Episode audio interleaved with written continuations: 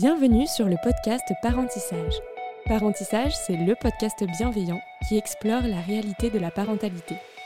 Avec sa communauté de parents et d'experts, le laboratoire Galia vous accompagne dans cette incroyable aventure où chaque bébé et chaque histoire sont uniques. Dermatologue et membre du cercle des experts Mustela, Clarence participe depuis plus de 20 ans à l'aventure de la marque. Rattachée au Centre d'innovation, recherche et développement, elle est également responsable de la communication scientifique. Marie-Cécile, quant à elle, est diététicienne depuis 18 ans. Aujourd'hui, elle accompagne le Laboratoire Galia sur la partie marketing digital et est maman de deux garçons de 12 et 9 ans. Dans ce regard croisé, nous allons partager notre expertise et expérience autour de la nutrition et du soin de la peau de bébé. Vous écoutez un entretien en quatre parties. Dans cette troisième partie, Clarence et Marie-Cécile nous donnent leurs conseils, chacune dans leur spécialité, afin de préserver la peau et le système digestif de bébé lors de ses premiers mois. Est-ce que vous pourriez nous donner euh, des petits tuyaux, une petite routine dans vos spécialités Là, par exemple, pour euh, j'ai un bébé de 6 mois, euh, qu'est-ce que, quels, sont le genre de routines qu'on met en place Pour l'hygiène et le soin, donc alors, pareil, hein, on laisse le choix aux parents du douche ou bain, de la fréquence, pas moins de deux fois par semaine, pas plus d'une fois par jour. Euh, bah, la routine, c'est aussi, euh, alors je fais un peu partie de la vieille école, mais il me semble que les, les enfants aiment et ont besoin de rituels. et euh, donc, c'est vrai que donner le bain dans, à un moment calme, pas en rentrant du boulot sans avoir enlevé son sac, enfin bon, et dans un moment très sécurisé, bien sûr. C'est très bien. Le rituel, c'est que si on a vraiment appliqué du, un lavant dans le bain, il vaut mieux avec la douchette rincée. Parce que moins il y aura de, produits qui restent en contact avec la peau, mieux c'est. Ou même si, si on a mis un adoucissant dans le bain, bah, au moment où le bébé euh, ou l'enfant de 6 mois sort du bain, hop, un petit coup de douchette pour rincer, comme ça il n'y aura, y aura pas de choses qui restent dessus.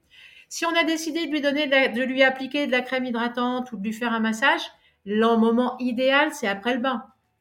Puisque on a tapoté pour sécher, mais il reste encore un petit peu d'eau sur la peau. Et donc, avec euh, le lait ou la pommade qu'on va mettre, le, peu d'eau qu'il y avait sur la peau va rentrer, donc ça va hydrater encore mieux. Et puis, le bébé est décontracté, euh, logiquement, la maman aussi. Euh. donc voilà, donc je dirais plutôt en fin de journée et plutôt hydraté après le bain. On a parlé des choses générales, mais il y a des choses locales qui sont les fesses quand même. Hein. Nous, on a une grosse problématique de la peau sous les couches de l'érythème fessier du nourrisson. Et ça peut se déclencher très très vite. Hein. Donc euh, en quelques heures d'application, enfin de, maintien des, des, sels sous les couches, la peau, je vous ai dit, elle est très fragile, le microbiote va pas. Euh, d'avoir euh, du pipi et du caca en contact quelques heures, c'est extrêmement néfaste. Donc le rituel, c'est vraiment dès qu'on sent que la couche est pleine, on raccroche le téléphone. Enfin, pour moi, c'est une urgence de changer la couche. Vraiment, c'est si euh, tous les adultes avaient une fois dans leur vie un érythème fessier comme on les nourrissons, ça fait réellement mal. Hein. Euh, au laboratoire, on a fait des études avec nos peaux reconstruites, là, voilà, Il y a des neuromédiateurs de la douleur euh, qui sont déclenchés quand l'urine reste trop longtemps en contact avec la peau. Hein. Donc c'est une vraie souffrance. Donc le rituel, c'est de vraiment changer très vite l'enfant. Et il y a des crèmes préventives qu'on peut mettre tous les jours qui sont très bien et pas seulement attendre d'avoir l'érythème. Mhm. Pareil, pour moi, tout est soignez vite les petits bobos. Un rituel, c'est que euh, d'avoir une crème cicatrisante dans, dans, dans, la poussette et un petit spray désinfectant sans alcool. Si, si, alors à six mois, il va pas jouer au parc, mais euh, s'il y a un bobo, hop, vite, euh, on rince et puis on met une crème pour protéger et décicatriser. le rituel, c'est pour le bain, c'est la même heure et le calme, et après, c'est soigner vite les choses, je trouve. et puis installer des situations. Quoi. Ouais. Et le soleil dernier, parce que dermato, on peut pas ne pas parler du soleil. Hein. Nous, c'est notre pire ennemi. Hein. Les pneumologues, c'est le tabac. Euh, je sais pas, les diététiciens, c'est quoi, mais nous, c'est le soleil. Donc, évidemment, on n'expose pas un bébé au soleil. Hein. Avant six mois, c'est, on n'y pense même pas. Et on peut mettre de la crème solaire sur les zones, le visage et les mains qui sont pas, qui, qu'on peut pas protéger, mais sinon, euh, voilà, pas de soleil. On fait attention. Mmh. Et alors, côté alimentation Côté alimentation, il y a beaucoup de choses à dire aussi euh, et qui sont, je pense, euh, indispensables. La première, je crois que ce serait de rappeler euh, que le lait maternel reste le lait le plus adapté quand cela est possible et quand c'est souhaité. Une fois que l'allaitement est terminé ou s'il n'a pas été mis en place, il va être nécessaire de, de, trouver une formule euh, infantile adaptée. Et on l'a dit, mais on le redit, on s'adresse à un professionnel de santé, même un pharmacien, au moins pour démarrer et pour trouver euh, ce qui va le plus correspondre aux besoins du bébé.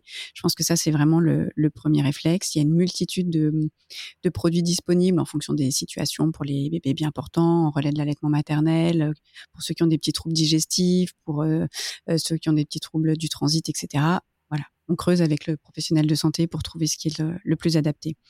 Euh, après, le deuxième bon réflexe pour moi, pour un bébé qui a plus de six mois, c'est de se dire que euh, même s'il va démarrer la diversification alimentaire, ou voire même s'il l'a déjà démarré, il y a un point qui est hyper important, c'est que le lait maternel ou infantile doit rester la base de l'alimentation et que du coup, euh, il démarre euh, les purées de légumes, les purées de fruits et les aliments solides. Certes, c'est un fait et c'est top, mais il faut que le lait reste présent et en quantité suffisante.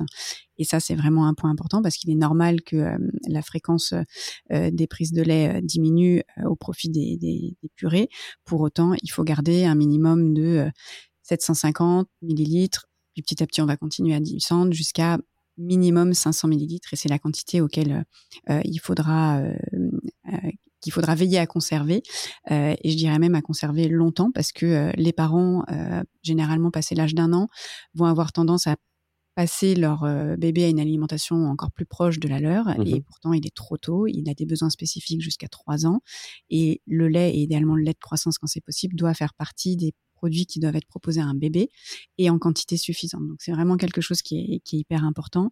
on sait aujourd'hui que à partir d'un an, pardon, un bébé qui euh, est passé au lait de vache classique, par exemple, euh, va avoir euh, des, des, carences en matière grasse. Il y a à peu près 80% des enfants qui n'utilisent pas euh, de lait de croissance après un an qui ont des carences, donc c'est quand même énorme. On a 50% des enfants qui ne boivent pas de lait de croissance qui ont des carences en fer cette fois. Et entre 2 et 3 ans, on va passer à 75% des enfants. Donc c'est vraiment se dire que euh, le lait de croissance qui, vous l'aurez compris, je pense, est enrichi en fer et en acides gras essentiels, est vraiment un, va permettre de contribuer à une meilleure couverture des besoins en fer et en matière grasse, euh, dans le cadre évidemment d'une alimentation qui va être euh, la plus variée et la plus équilibrée possible. Donc ça, c'est vraiment euh, important. Oui, c'est un produit récent. Il y a encore des professionnels de santé qui sont pas à l'aise avec ce lait de croissance. Pourtant, il a un, intérêt nutritionnel. Il est même recommandé par, par l'Agence nationale de santé publique. C'est dire à quel point il, peut être utile. Pour quelles raisons aujourd'hui les parents s'arrêtent ou vont pas après un an? Par méconnaissance, par mode. Je pense qu'effectivement, il y a une question de méconnaissance, il y a une question peut-être de praticité, euh, une question de coût. Il faut être euh, réaliste. Euh, aujourd'hui et surtout, j'ai envie de dire en ce moment, avec la situation inflationniste qu'on vit, effectivement, il faut être vigilant et essayer de, dans ces cas-là, je pense que ça va être de, de chercher les lieux d'approvisionnement les plus adaptés. Euh, peut-être aller euh, dans des grandes surfaces euh, plutôt que dans des petites surfaces où il peut y avoir peut-être chercher plus des promotions parce que le lait de croissance est, un lait sur lequel on peut facilement en trouver. peut-être comparer entre le format liquide et le format poudre. Il y a, on disait tout à l'heure, pour s'adapter au mode de vie des parents, il y a une multitude de, possibilités que chacun regarde autour de lui ce qui peut lui convenir davantage pour permettre d'en utiliser et faire en sorte que ça, se, que ça se passe bien pour son bébé. Alors, merci pour toutes ces infos. On voit que c'est effectivement très spécifique, euh, très technique. J'imagine que dans vos secteurs, il y a un cadre réglementaire hmm. excessivement rigoureux. C'est un point hyper important, effectivement. Euh, je ne sais pas si beaucoup de parents euh, le savent, il y a des textes de loi qui, qui encadrent la composition des produits. du moins pour, pour les laits infantiles, j'avoue que je ne connais pas tout côté Yamustela, donc je te laisserai Clarence compléter. Mais effectivement, il y a, il y a énormément de, de de choses sur lesquelles euh, on doit veiller et euh, qui nous sont euh, imposées. Et c'est très bien comme ça, tout le monde est, rassuré. Moi, je pense que ça fait partie des, des qualités, des choses qu'on peut mettre en avant. Et après, pour rejoindre ce que tu disais tout à l'heure, effectivement, Clarence, on, on, est comme vous, on a beaucoup de supports de communication, on a des sites internet, le nôtre vient d'être refait en plus, avec des, des, services, avec des vidéos, avec des podcasts comme celui qu'on est en train de faire, avec des, des, des outils comme le, le calculateur de la date d'accouchement, des, services en ligne aussi où on propose un suivi de repas, où on propose des rendez-vous aussi individuels avec des, experts comme euh, sages-femmes, psychologues, infirmières, péricultrices qui sont là une fois encore pour répondre aux questions des parents qui n'oseraient pas les poser ailleurs. notre service consommateur, comme vous, une formation aux professionnels de santé. Et puis, je crois que on veille aussi à chercher à s'adresser à un maximum de personnes. Et une fois encore à ceux qui sont parfois peut avoir tendance un peu à oublier en situation de mmh. précarité. Et, là, Galia est, je le disais tout à l'heure, partenaire de l'association Programme Malin. Je pense que c'est un point qui est important parce qu'effectivement, il faut que toute personne puisse accéder à, tous les produits dont son enfant pourrait avoir besoin. Et là, concrètement, Programme Malin, comment ça se passe? Alors, c'est vous qui détectez ou c'est les gens qui doivent euh, se signaler? Euh, les deux sont possibles. Euh, ça peut même être par les, ça peut commencer par les professionnels qui sont en lien avec les familles. Ça peut être un, centre social, une PMI qui accompagne une famille qui va trouver euh, quelque chose d'un peu surprenant, qui du coup mmh va, va, en parler à la famille, va lui proposer de s'inscrire à l'association. Ça peut être sur le site internet de l'association. Les familles qui en ont entendu par le bouche à oreille, qui effectivement vont d'elles-mêmes aller s'inscrire sur le site, par exemple. Bah là, on voit que ouais, y a, donc il y a un engagement social, hein, sociétal et social de, mm, mm. euh, de, de, vos marques.